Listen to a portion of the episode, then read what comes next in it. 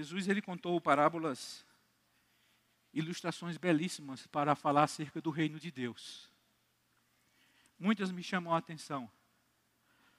Mas em Marcos, capítulo 4, verso 30 a 32,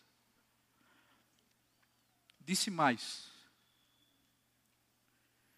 Com que poderemos comparar o reino de Deus? Ou com que parábola o apresentaremos? Ele é como um grão de mostarda, que, quando semeado, é a maior de todas as sementes sobre a terra.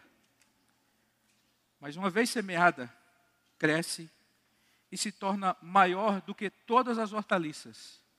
Cria ramos tão grandes que as aves do céu podem sim aninhar a sua sombra. Ele compara o reino com uma hortaliça muito pequena, que certamente em algum momento da sua vida cristã você já viu alguém apresentar aquela bolinha que é o grão de mostarda. Mas ele diz: esse, esse grão semeado torna-se grande.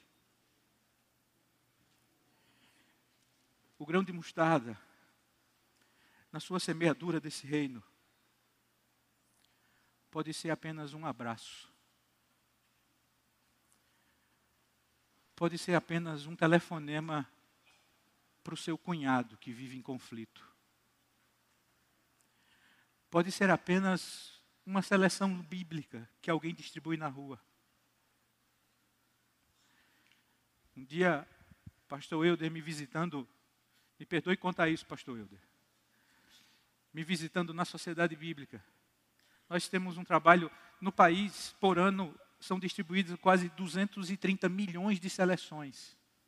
Isso que crente gosta de distribuir, que nós gostamos, que temos no carro, no bolso. E ele disse: Marcos, sabe como eu me converti? Não sei, pastor. Eu me converti com um folheto bíblico. E aquele folheto bíblico. É isso. É um abraço. É sentar do lado e ouvir. É levar a palavra de graça. É convidar a família. É visitar o vizinho. É falar sobre o amor. É perdoar. É parar e ajudar. É estender a mão. E as pessoas conhecem esse reino e esse reino vai crescendo e vai se multiplicando e chega a nós. Uma pequena hortaliça torna-se grande e os pássaros vêm até ela. O reino de Deus, irmãos, ele é externo a mim, mas ele também está em mim e ele sempre parte de mim para os outros. que o seu reino seja conhecido, que o seu reino seja vivido. O reino de Deus, como prioridade da vida, ela vai determinar a circunferência do seu amor. Se você é um cristão que prioriza o reino de Deus, a sua circunferência será influenciada pelo seu amor. Se você é um cristão que prioriza o reino e o rei, aonde você estiver, o bom perfume de Cristo ele é sentido. Um dia nessas escutas, eu pastoreava em Recife há muitos anos atrás. Na minha denominação, eu sou daqui de Campina Grande, sou congregacional. Eu estava um dia entrevistando um adolescente. Eu disse: Como você chegou na igreja? Ela disse: Pastor, eu cheguei na igreja por causa de uma amiga que eu tive quando eu fazia um ensino fundamental. Nossa, ela nem sabe disso, porque nunca mais eu a encontrei. Mas essa menina se tornou a minha melhor amiga. E meus pais me deixavam ir para a casa dela. E quando eu ia para a casa dela, me chamava a atenção aquela família, aquele povo. E eu olhava e dizia: que povo diferente, que pai diferente, que mãe diferente, que harmonia. E lê, e ora, e lê a Bíblia. Que um... Nossa, eu quero voltar mais vezes para essa casa. Eu cresci desejando conhecer o Deus daquela amiga.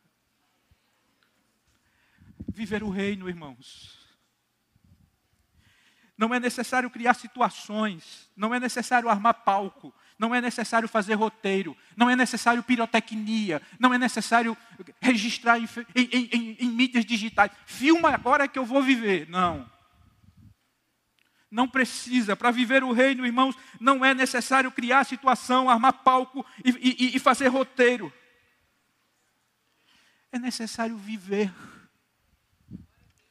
na vida natural não é necessário esperar, irmãos, é urgente, é hoje, é agora, é quando você chegar, é quando você partir. Para iniciar, irmãos, não é necessário ir em busca, porque alguém do teu lado está precisando conhecer o reino. Às vezes, viver o reino, às vezes, é, é, é levar o reino. É necessário, sim, gastar, parar. É necessário, sim, desmarcar compromisso. É necessário sim tocar na nossa agenda, isso sim. O que me impressiona, irmãos, nos últimos dias, nessa minha vida agitada, de viagens para cima e para baixo, e, e, e meu, no meu trabalho me força muitas viagens. Eu fiquei impactado um dia lendo e relendo a parábola do, do semeador, do, do, do samaritano. Jesus, irmãos, em Lucas capítulo 10, verso 25 a 37, Jesus ele, ele, ele mostra essa parábola de forma impressionante e conta quem é o meu próximo, mas aquele samaritano ele me impressiona. Porque parece que era um homem muito ocupado. Porque era um homem que estava de passagem. Esse bom samaritano, eh, na passagem de, de Jerusalém para Jericó, ele encontra um homem que foi destruído por causa dos homens maus. Destruído, morto, semi-morto. Mas diz o versículo 33 desse, desse capítulo: certo samaritano que seguiu o seu caminho, passou por perto do homem, quando já havia passado, quando já havia passado o levita e o sacerdote. Ele diz: vendo-o, compadeceu-se dele, parou, aproximou-se, curou, fez os curativos os ferimentos dele, irmãos, ele aplicou óleo e vinho. Chegou, depois ele colocou o homem sobre o seu próprio animal e levou a uma hospedaria. Tratou das feridas dele. No outro dia, precisava seguir para os seus compromissos. E disse ao dono da hospedaria: Está aqui para cobrir os prejuízos. Se precisar de mais, quando eu voltar, eu cubro. Mas cuide desse homem. Levar o reino é preciso parar nessa vida agitada e olhar para alguém. Levar o reino, irmãos. É no meio do caminho olharmos. Levar o reino, irmãos, às vezes é necessário desmarcar compromisso, é necessário gastar a noite com alguém, foi isso que ele fez. Jesus também nos ensina, olha, os seus compromissos, levar o reino, é necessário muitas vezes desmarcar almoços, jantares e visitas quando ele estava com a samaritana, que os discípulos foram até a cidade de Sicar comprar comida. Quando voltaram, eles disseram: Mestre, come. Ele disse: O almoço a gente deixa para depois. Agora é hora de amar. Agora é hora de desmarcar para amar. Esse bom samaritano era um homem que viajava, mas ele viajava com uma bacia e uma toalha. Foi isso que ele fez. Parou, cuidou do próximo. E Jesus Cristo diz: Isso é o que nós temos que fazer. Talvez você tenha muitos talentos. Talvez você cante muito bem na igreja, que é lindo.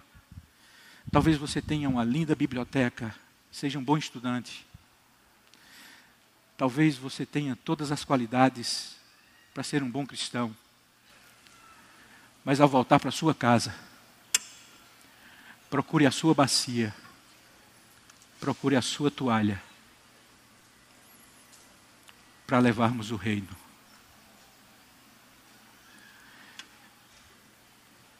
nessa vida de desesperança, viva o reino. Viva Jesus. Ame Jesus. Busque Jesus. Adore a Jesus em tudo o que faz. E o seu reino será conhecido. E o seu ambiente será impactado. Para viver o reino não precisa de muitas coisas nem muitos investimentos. Apenas olharmos para o próximo e dizer: o que você precisa, eu tenho e quero compartilhar com você.